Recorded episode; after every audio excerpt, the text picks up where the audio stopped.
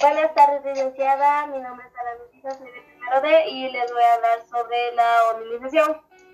La hominización es un proceso evolutivo largo por el cual pasó el ser humano hasta llegar al actual. El proceso de hominización es la progresiva adquisición de las características que acabaron diferenciando a los homínidos del resto de primates. Algunas características fueron la posición erguida, el bipedismo, que empezaron a caminar en dos piernas y ya no en cuatro patas, el aumento del cerebro, la disminución del tamaño de las mandíbulas y el lenguaje simbólico. Ahora voy a hablar sobre los homínidos. Los principales fueron los Ardipithecus ramidus. Este vivió en África y los restos más antiguos son de hace 5.2 millones de años, los cuales se encontraron en Etiopía el Australopithecus que vivió en el este y en el sur de África.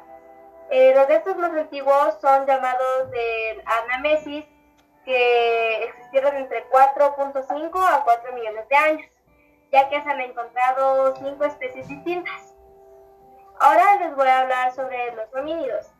Eh, los principales fueron el Homo habilis, el Homo georgicus, el Homo erectus, el Homo ergaster, el Homo antecesor, el Homo heidelbergensis, el Homo sapiens, el Homo y el Homo sapiens sapiens, que es similar al ser humano actual.